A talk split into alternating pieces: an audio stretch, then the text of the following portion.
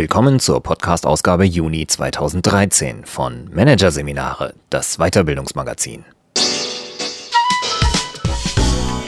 Dieser Podcast wird Ihnen präsentiert von Konkurrenzberater.de. Systematische und professionelle Wettbewerbsanalyse für den Mittelstand. Der Konkurrenzberater zeigt, wie Sie Ihre Geheimnisse an die Konkurrenz verlieren und was Sie dagegen tun können. Weitere Podcasts aus der aktuellen Ausgabe behandeln die Themen Burnout nach dem Hype. Wie geht's dir, Kollege? Und Arbeitswelt Y. Wir wollen's anders. Doch zunächst Führung 2020. Das Ende des Vorgesetzten von Axel Gloger. Vorgesetzte der Generation Babyboomer haben ein Problem. Führung, wie sie sie seit jeher praktizieren, funktioniert bald nicht mehr. Die nachrückenden Mitarbeiter wollen anders angepackt werden als ihre älteren Kollegen. Die Präsenzarbeitswelt wird durch eine virtuelle abgelöst. Die Wettbewerbsfaktoren verschieben sich. Was müssen Führungskräfte heute lernen, um aufs Morgen vorbereitet zu sein? Hier ein Kurzüberblick des Artikels. Keine Folklore. Warum es zum Führungsmodell Feel Good keine Alternative gibt. Wie war ich Chef? Warum Vorgesetzte von morgen kontinuierlich Feedback geben müssen. Ein Kommen und Gehen und Wegbleiben. Remote Leadership als neuer Führungsalltag. Vom Verwalter zum Leader. Die neue Rolle der Mittelmanager. Und digitale Befreiung. Eine der wichtigsten Punkte auf der Agenda der Manager von morgen.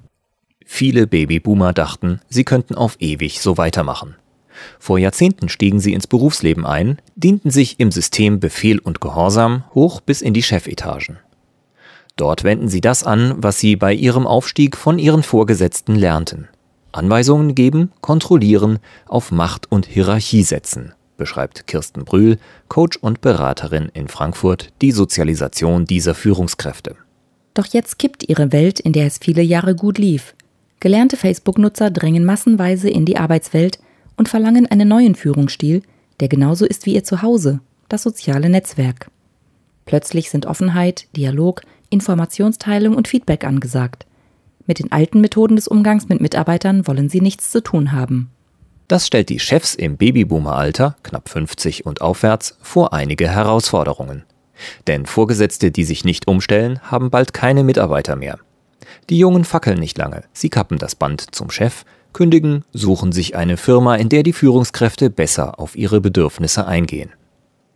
Junge Mitarbeiter sind oft so schnell weg, wie sie gekommen sind, beschreibt Stefan Penning, Geschäftsführer der Personalberatung Penning Consulting, die Reaktion, die eintritt, wenn das Führungsverhalten nicht passt. Ein paar Recherchen auf Kununu, dem Arbeitgeberbewertungsportal, und schon ist die neue Wunschfirma gefunden. Mittlerweile geht bis zu ein Drittel der neuen Mitarbeiter innerhalb des ersten Jahres wieder, haben die Wirtschaftsprüfer von KPMG in der Studie Beyond the Baby Boomers The Rise of Generation Y ermittelt. Arbeitslosigkeit fürchten sie nicht. Der nächste Arbeitgeber nimmt sie mit Kusshand. Damit wird es für die heutigen Inhaber der Chefsessel zum ersten Mal ernst. Groß geworden mit Frontalunterricht in der Schule, angeleitet von Lehrern, die gehorsam belohnten, im Beruf aufgestiegen in einem hierarchischen System, sollen sie plötzlich umlernen, sagt Kirsten Brühl. In der Vergangenheit konnten sie den Ordner des Seminars Kooperatives Führen nach der Rückkehr ins Büro ungelesen beiseite legen. Es fragte in der Firma niemand danach, ob sie die Empfehlungen dieses Führungsstils umsetzen oder nicht. Angesagt waren allein Ergebnisse, Erfolge, Erträge. In Zukunft aber müssen die Babyboomer auf einen mitarbeiterorientierten Führungsstil einschwenken. Wegen des Nachwuchsmangels und dem daraus resultierenden War for Talents gibt es kaum eine Alternative zur Führung nach dem Modell Feelgood. Es ist nicht mehr Folklore, sondern wirtschaftlich notwendig. Der Imperativ für die Führungsagenda 2020 ist ziemlich unausweichlich. In einigen Unternehmen bestimmt die Zufriedenheit der Mitarbeiter bereits die Höhe der variablen Vergütung, stellt der Düsseldorfer Personalexperte Penning fest. Aber was genau gehört zum Vorrat der Führungsinstrumente von morgen? Mit dem Wissen von heute ist ein Punkt schon klar. Ohne reichliches Feedback geht es nicht. Junge Mitarbeiter wollen wissen, wo sie stehen, und zwar am besten jeden Tag in Form einer Mitteilung zu ihrem Punktestand. Diese Einsicht untermauert zum Beispiel eine Studie von Anders Parment, einem Trend- und Strategieberater aus Stockholm. Danach finden nur 8% der Generation Y-Mitarbeiter, geboren 1980 und danach, ein jährliches Feedback ausreichend. 41 von ihnen wollen Feedback gerne öfter und 44,5% wünschen sich Rückmeldungen so oft wie möglich. Für die U30-Mitarbeiter ist das Berufsleben wie ein Spielautomat. Sie geben jeden Tag ihren Einsatz und wollen am Ende der Runde wissen, wie hoch der Gewinn ist. So wurden sie schon als Kinder und Jugendliche geprägt. Ein typisches Mitglied der Generation Y hat in seiner Jugend einige tausend Stunden mit Computerspielen verbracht. Das ständige Ring Ring, das bei jedem noch so kleinen Sieg aus dem Lautsprecher des PC tönte, ist zur Erwartungsnorm geworden. Die schnellen Nachweise für Erfolg wollen diese Mitarbeiter auch im Büro. Damit haben die etablierten Führungskräfte eine harte Nuss zu knacken. Denn Feedback geben steht auf ihrer Agenda ganz unten. Lieber macht der Chef eine Geschäftsreise über drei Kontinente und sechs Zeitzonen, als ein Mitarbeitergespräch zu führen, wusste der Management-Satiriker Cyril N. Parkinson, Autor des Klassikers Parkinsons Gesetz, zu berichten. Dieses alte Bonmot, formuliert in den 1950er Jahren, beschreibt die Attitüde der heutigen Chefs ziemlich gut. Mehr Feedback an die Mitarbeiter bedeutet aber nicht mehr persönlichen Kontakt mit ihnen. Im Gegenteil, das Gluckenmodell, nach dem sich alle Mitarbeiter wie Küken um eine Henne ständig in der Nähe des Chefs aufhalten, steht vor dem Aussterben. Remote Leadership wird es ablösen. In Zukunft sehen die Vorgesetzten ihre Mitarbeiter nur noch selten. Den Grund dafür nennt Thorsten Petri, Professor für Organisation und Personalmanagement an der Hochschule Rhein-Main in Wiesbaden. Die Diversität der Arbeitsformate wird weiter stark zunehmen. Führung auf Distanz wird deshalb zu einer Schlüsselqualifikation für Chefs. Der eine Mitarbeiter kommt nur vormittags ins Büro, ein anderer nur einmal in der Woche für einen Tag. Die restlichen Tage arbeitet er im Homeoffice. Hinzu kommen zwei Zeitarbeitnehmer, die in der Abteilung an drei Tagen die Woche aushelfen. Überdies mehrere Freelancer, die nur gelegentlich hereinschauen, weil sie auch noch für andere Auftraggeber schaffen. Aus der Mitarbeiterperspektive ist dieses Arbeiten an der langen Leine folgerichtig. 60 Prozent der Mitarbeiter glauben nicht, dass sie im Büro anwesend sein müssen, um produktiv zu sein, zitiert Markus Oliver Göbel, Sprecher von Telefonica Deutschland, das Ergebnis einer Studie seines Hauses. Die meisten der Befragten, die diese Meinung äußerten, würden sogar eine Gehaltseinbuße in Kauf nehmen, wenn sie nicht mehr ständig im Büro anwesend sein müssten. Das Büro ist heute so portabel wie früher ein Kofferradio. Dank Cloud Computing, Aktenaufbewahrung bei Dropbox im Netz und Videotelefonie per Skype schwinden die Gründe, Arbeit am immer gleichen Ort zu verrichten. Die Zukunft gehört dem delokalisierten Büro, umreißt Stefan Grabmeier bei der Telekom Innovation Evangelist die Perspektive. Ob die Arbeit am Schreibtisch in der Firma, im Heimbüro, zwischen zwei Flügen, in der Frequent Traveler Lounge oder in der Bahn auf dem Weg zum Kunden erledigt wird, spielt kaum noch eine Rolle. Die nötige Infrastruktur ist überall verfügbar. Das Internet lässt die Entfernungen zwischen räumlich weit auseinanderschaffenden Kollegen schrumpfen. Auch der Spezialist, der zu Hause auf dem Sofa sitzt, weil er sich gerade in Elternzeit befindet, kann kurzfristig in ein Projekt einbezogen werden, beschreibt Wilms Buse, Geschäftsführer von W, einer auf Enterprise 2.0 spezialisierten Beratung, die neuen Optionen. In solchen Strukturen zu führen, bringt für den Vorgesetzten von morgen mehr Arbeit mit sich. Das spontan angeordnete Meeting zwischen Tür und Angel gibt es nicht mehr. Kommunikation im Team wird zur Fleißaufgabe. Virtual Leadership erfordert ganz viel Disziplin, sagt Telekom-Vordenker Grabmeier, und bessere Vorbereitung, besseres Zeitmanagement, mehr Medienkompetenz. In Besprechungen etwa mischen sich persönlich Anwesende mit virtuellen Teilnehmern. All das will genau geplant werden. Je mehr die Treffen zum Telemeeting werden, desto sorgfältiger muss kommuniziert werden, sonst reißt die Aufmerksamkeit ab. Jeder hat das schon einmal erlebt. Monologe in Telefonkonferenzen führen dazu, dass nach fünf Minuten keiner mehr zuhört. Teilnehmer fangen an, Mails zu beantworten, Unterlagen zu ordnen, sagt Grabmeier. Besonders gefordert werden jene Führungskräfte sein, die sich in der Mitte der Hierarchie befinden. Denn ihre angestammte Rolle erodiert. Als Sammler, Hüter und Weiterverteiler von Informationen werden die Mittelmanager nicht mehr gebraucht. Das ist die Welt von gestern, so Telekom-Manager Grabmeier. In Zukunft ist der Zugriff auf Informationen demokratisiert. Die Infrastruktur der Smart Workplaces von morgen stellt bereit, was Mitarbeiter wissen wollen. Experten zu bestimmten Themen können über soziale Netzwerke gefunden und angesprochen werden. Es wird gexinkt, statt den Dienstweg über die nächsthöheren Vorgesetzten zu gehen. Damit verlieren die Mittelmanager ihr Monopol auf Hortung und gefilterte Weitergabe von Informationen.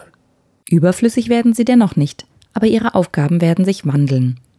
Weniger Administration, mehr Leadership, formuliert Personalberater Penning die neue Ansage, die Mittelmanager werden sich stärker als selbstständige Akteure positionieren. Einen Punkt, den Sie dabei zu beachten haben, erklärt Stefan A. Jansen, Professor für Strategie und Präsident der Zeppelin-Universität, auf dem Trendforum im März 2013, einem Symposium für Zukunfts- und Innovationsmanagement.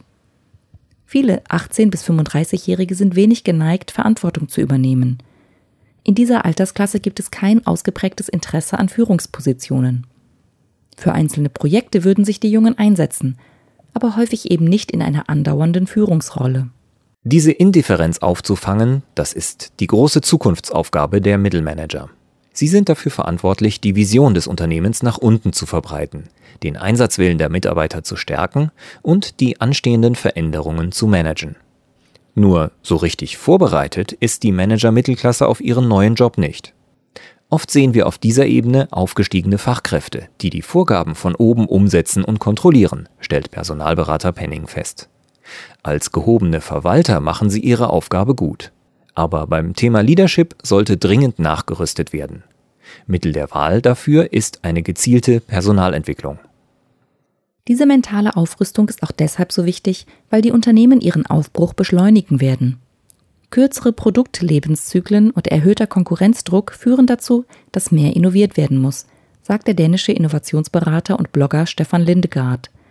Deshalb reicht es nicht, Innovation an eine Forschungs- und Entwicklungsabteilung zu delegieren. In Zukunft haben alle Mitarbeiter die Aufgabe, Chancen in die Welt zu bringen. Umgesetzt wird diese Agenda vor allem von den Mittelmanagern. Diese Führungskräfte haben künftig die Aufgabe, jeden Mitarbeiter zum Innovator zu machen, formuliert Mark Randall, Chief Strategist des Softwareherstellers Adobe, die Botschaft. Denn der Appell des CEO vor der Belegschaft allein reicht nicht aus, um dieses Ziel zu erreichen. Das setzt nichts in Gang, sagt der amerikanische Manager beim Trendforum. Die Sache kommt erst in Bewegung, wenn jeder Mitarbeiter persönlich angesprochen wird. Hier haben die Mittelmanager einen Transmissionsjob. Sie kennen das Geschäft, die Kunden und die Herausforderungen von morgen. Deshalb können Sie wie keine andere Personengruppe im Unternehmen den Auftrag zum Besserwerden bei den Mitarbeitern aktivieren. Agenda? Widerstände aus dem Weg räumen, ermutigen, die nötigen Ressourcen bereitstellen. So der Innovator von Adobe. Zudem sollten die Vorgesetzten den Mitarbeitern zeigen, wer in Innovationsvorhaben wirklich wichtig sei. Der Kunde. Erstmal mit 20 Kunden sprechen, diese nach ihrer Meinung fragen, bevor man sein Projekt auch nur einem Kollegen in der Firma vorstellt, weist Mark Randall den Weg für erfolgreiches Pioniertum. Überdies wichtig ist eine veränderte Einstellung gegenüber Misserfolgen und Versagen. Das ist in Zukunft nichts mehr, was man am besten unter den Tisch kehrt, sagt Berater Lindegaard. Wir sollten jeden Misserfolg als willkommene Gelegenheit nutzen, um daraus zu lernen. Besonders gefordert sind die Leitenden von morgen noch bei einem anderen Thema, der Unterwanderung der Firmen-IT. So liegt neben dem PC an vielen Schreibtischen ein Smartphone. Dieses private Gerät wird fleißig auch für geschäftliche Zwecke genutzt. Denn mit dem iPod kommt man auch dann in soziale Netzwerke wie Facebook, wenn der Betrieb diese in seinem Internetzugang gesperrt hat. Und es lassen sich Apps nutzen, die oft schneller sind als der konventionelle Zugang zu Anwendungen über den Internetbrowser am Büro-PC. Die Graswurzelrevolution läuft bereits seit einiger Zeit. Weil die Firmen-IT oft nicht modern genug ist, nehmen die Mitarbeiter ihre Sache selbst in die Hand.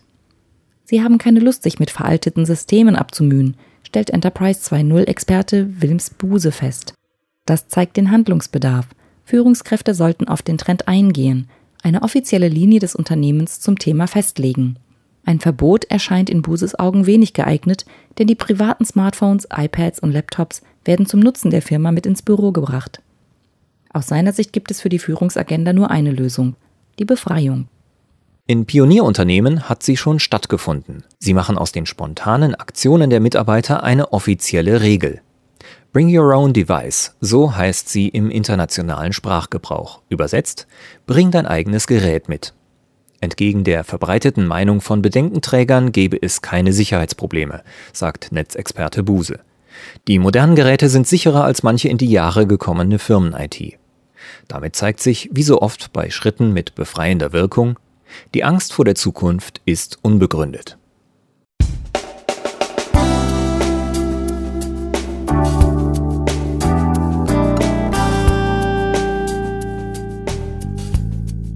Sie hörten den Artikel Führung 2020, das Ende des Vorgesetzten von Axel Gloger aus der Ausgabe von Juni 2013 von Managerseminare, produziert von Voiceletter. Weitere Podcasts aus der aktuellen Ausgabe behandeln die Themen Burnout nach dem Hype. Wie geht's dir, Kollege? Und Arbeitswelt Y. Wir wollen's anders. Weitere interessante Inhalte finden Sie auf der Homepage unter managerseminare.de und im Newsblog unter managerseminare.de/blog.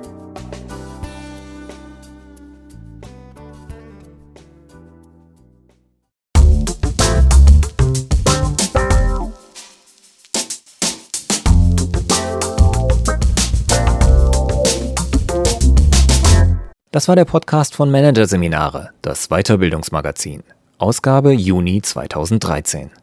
Dieser Podcast wird Ihnen präsentiert von www.konkurrenzberater.de mit einem Minimum an Aufwand vor der Konkurrenz schützen.